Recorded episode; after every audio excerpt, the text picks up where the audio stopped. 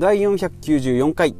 財布スッキリレディオ。今回のテーマはいよいよ V ポイント投資スタートということでお話ししていきます。毎週木曜日は資産運用のお話ということで株式投資のお話をしております。今回は V ポイント投資ということで、えー、まず V ポイントって何よっていうことなんですけどもまあ三井住友カードのですねえナンバーレスカード、クレジットカードですね。まあ、これを使うと溜まってくるポイントなので、まあ、ポインポンタポイントとか T ポイントとか、まあ、楽天ポイントとか、まあ、そういった感じですね。まあ、それの、え、SBI 経済圏ね楽天経済圏は非常に分かりやすくて楽天カードがあって楽天銀行があってで株式投資をするんだったら楽天証券ということで全部冠がですね楽天なので分かりやすいんですけれどもそれと、えー、対抗する SBI 経済圏はですねまずクレジットカードが三井住友ナンバーレスカードって言って SBI じゃないんかいっていうところからスタートしてですねで銀行はですね住信 SBI ネットってことで SBI は入ってるんですけど住友信用金庫だっけな住信が入っておりますんで住友系のですね。で証券会社は、えーまあ100、100%名前としてはですね、まあ、いろんな、えーまあ、合併だなんだってあるんですけど SBI 証券。ということこのセットがですね楽天に対抗する SBI 証券。ということで、まあ、この中のナンバーレスカードがですね去年一昨年ぐらいにスタートしてでそこからですねクレジットカードの投資ができますよっていうことで去年の7月からですねえ、クレカで、え、株式投資ができますよということで毎月5万円までですね。5万円投資すると5%だっけな。え違う違う0.5%か、えー、ですね。で最初はですねなんか3うん0.5%最初は1.5%だ2%だですね。キャンペーンがもろもろあってですね。まあ大体普通の人だと1万ポイントぐらい1年で貯まるようになっておりまして。じゃあポイント貯めてどうすんのっていうことなんですけどそのポイントを貯めてもですねまあ、ポイントの代わりにこうなんとかポイント T ポイントに変えられますよとかということはできるんですけどそのポイント自体はですね有効に活用できることはでき,、えー、できなかったんですね今までは。でそれでゆくゆくは株式を買うことができますよっていうことのゆくゆくがですねこの2022年の6月から、まあ、厳密に言うと5月の31日からですかねスタートできますよということでいよいよ今から使えるということでもポイントをですね、えゲットしてから大体2年ぐらいで、え消費期限ですね、えでそれを2年以上経つと、ま消滅していく。クレクレカポイントもですねよくありますね。たまに消滅してたり、まあ、楽天ポイントも期間限定があってポイント消滅することもあるんですけども、まあ、これ2年ぐらい、えー、使う。2年ぐらいの間に使い切らないといけない。そこからですね2年経ったものからこう抹消されていく消滅されていくっていうことですので、まあ、今1年ぐらい経ってますので、これ6月から使えるっていうのが分かってたので、まあ、私もですね、まあ、私の周りの人たちも温存してたということで今から GO ということなんですけども私はですねえ普通の三井住友ナンバーレスカードクレジットカードプラスですねビジネスオーナーのカードも作っております2枚作りしておりますので2枚作りするとですねさらにまあ1万ポイントとか、えもらえるようになっております。えクレカポイントがですね、0.5%なんで250ポイント。まあ、これで10ヶ月とか12ヶ月でやると大体3000ポイント貯まりますし、まあ、最初のキャンペーンですね、7000ポイントだ8000ポイントだもらえますので、まあ、大体1万円ちょっとですね。で、私の場合はオーナーズカードを作って、それで1万ポイントもらっておりますし、あと友達に紹介したので3000ポイント、これもいただいております。で、途中ですね、なんかキャンペーンがあって0.5%からなんか15%バックがありますよっていう期間があったりしますので、そういうのをいろいろ合わせると3万1591ポイント、まあ、イコール1円ですので、3万1591円分ですね。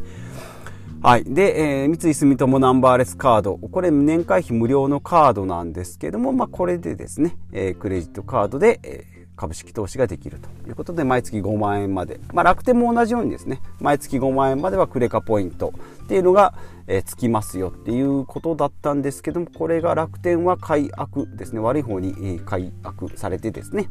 えー、まあ、ゆくゆくはポイントがつかなくなってくるというふうに言われておりますので、やっぱりそういう意味でも SBI 証券、SBI 経済系の方が、えー、一歩、もう2歩もですね、えー、先を進んでるんじゃないかなということですね。で、まあ、三井住友ナンバーレスカードはですね、無料のカードあるんですですけど、まあ、ゴールドカードもありまして、ゴールドカードだと年会費が5500円かかります。じゃあ、プラスで何があるのかっていうと、ラウンジですね。国内ラウンジ32箇所のラウンジが使えるのと、あとハワイでラウンジ。まあ、私、ほとんど使ってないですね。あ、というか、ゴールドカードじゃないのか。ラウンジ自体使わない。まあ、使うことになれば使うかもしれないんですけど、そのために年会費払うのもなと思って。で、このゴールドカードはですね、1回だけ、1年だけですね、100万円使うと、一生、年会費が無料になるっていうですね、無謀な、修行と言われる、100万円修行と言われるものがありまして、まあ、これをですね、まあ、あの、ネット界隈では100万円修行達成してですね、年会費永年無料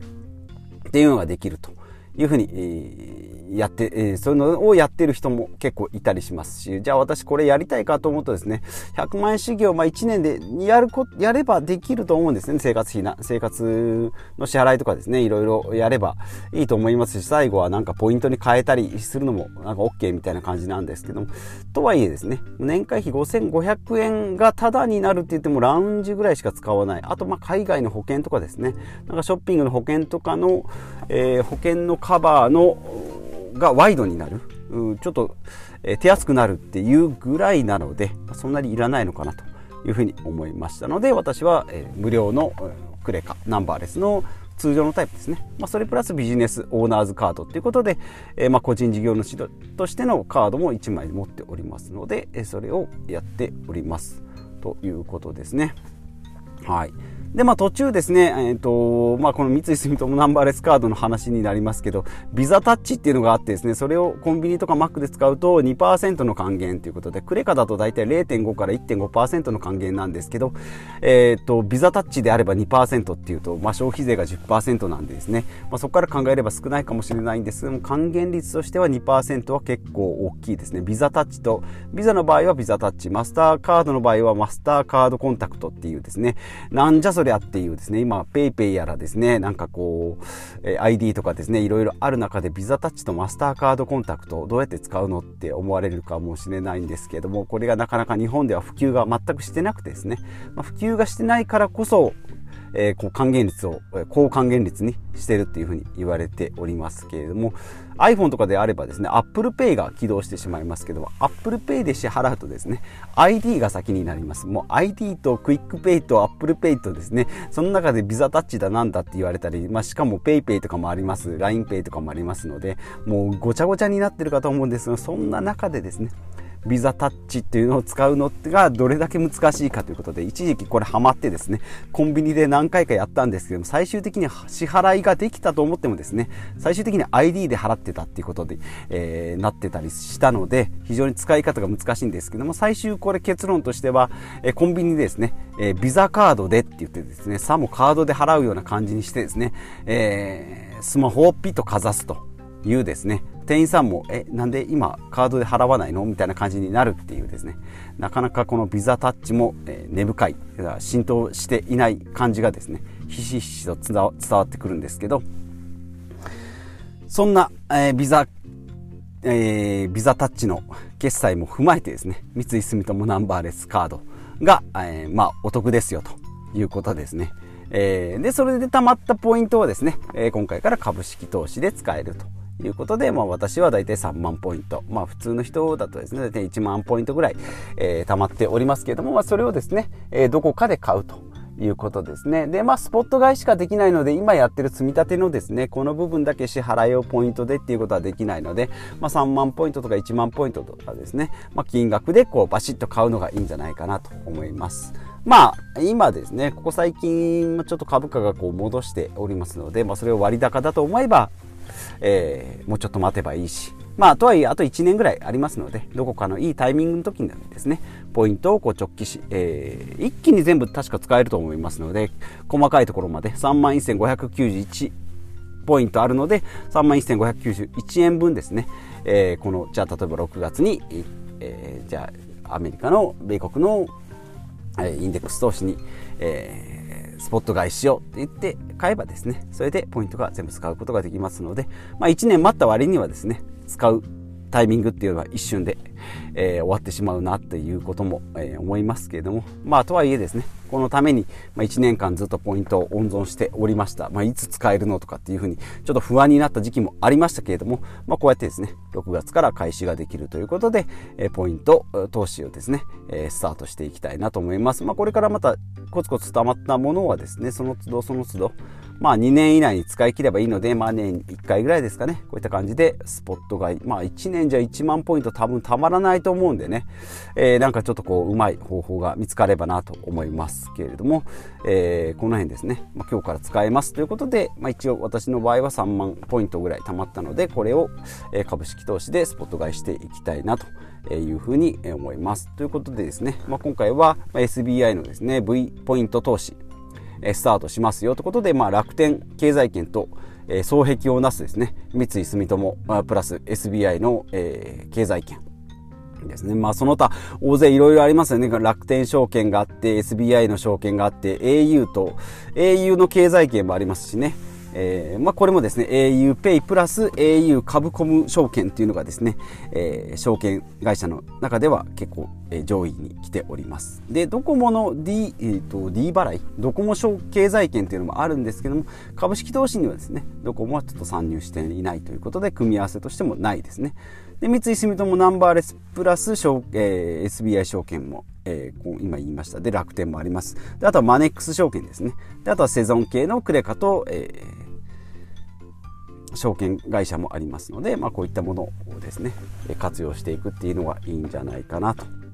いうふうに思います。まあ、クレカとですね、銀行と、それから証券と、まあ、3つの組み合わせでですね、株式投資から、まあ、決済、決済からお金の管理、それから、えー、株式の購入まで全部一元管理できるので、まあ、この2つはですね楽天と SBI ぐらいは、えー、持ってても損はないんじゃないかなと思います、まあ、維持コストもですね、えー、ほとんどゼロに近いと思いますので、まあ、最初の手続きとかですね、まあ、セットとかするのはちょっと関わるかもしれないんですけどもいいんじゃないかなというふうに思います、まあ、これもですね、えー、あくまでも積み立て投資の一環でありますので、まあ、さらに、えー、税制優遇の高いですね、積立 NISA。これであれば年間40万円まで、えー、税金が、えー、0円でありますし、まあ、ふるさと納税とかですね、えー、毎年、えー、まあ、お金じゃないですけどね、えー、かなり特産品をお安くゲットできるふるさと納税もあります。でポイントでいけばですねマイナポイントまた6月7月ぐらいから始まると思いますけどね2万ポイントぐらいはサクッと、えー、ゲットできますし、まあ、最終的にはですね確定申告っていうことで、まあ、個人でですねビジネスをやって、まあ、経費だなんだっていうのを、えー、ぶち込めばですね確定申告でもかなり税金が優遇できると。いうか、まあ、サラリーマンだけであればですね、えかなり税金持っていかれますので、この辺もしっかりコントロールしてですね、手元にお金が残るような仕組みを、え自分でこう身につけていくっていうのがいいんじゃないかなというふうに思いますし、まあ、それに必要なですね、知識っていうのも、まあ、今ネットでゴロゴロ、ゴロゴロしておりますので、えそういったものも、まあ、私がですね、え気づいたところは、えざくと解説していければなというふうに思っておりますので、お付き合いいただければと思います。え今回はですね、え v, え v ポイント投資のスタート、いよいよスタートということで、まあ、5月30日から、えスタートしました V ポイント投資についてお話ししてまいりました。今回も最後までお聴きいただきましてありがとうございます。引き続きですね、木曜日は資産運用のお話ということで、まあ、福利の効果ですね、まあ、10年、15年、まあ、このペースでですね、やっていけるのかどうかはまた別としてですね、コツコツやっていきたいなと、えー、投資と、えー、ポッドキャスト、コツコツやっていきたいなと思っておりますので、お付き合いいただければと思います。ということで、また次回お会いしましょう。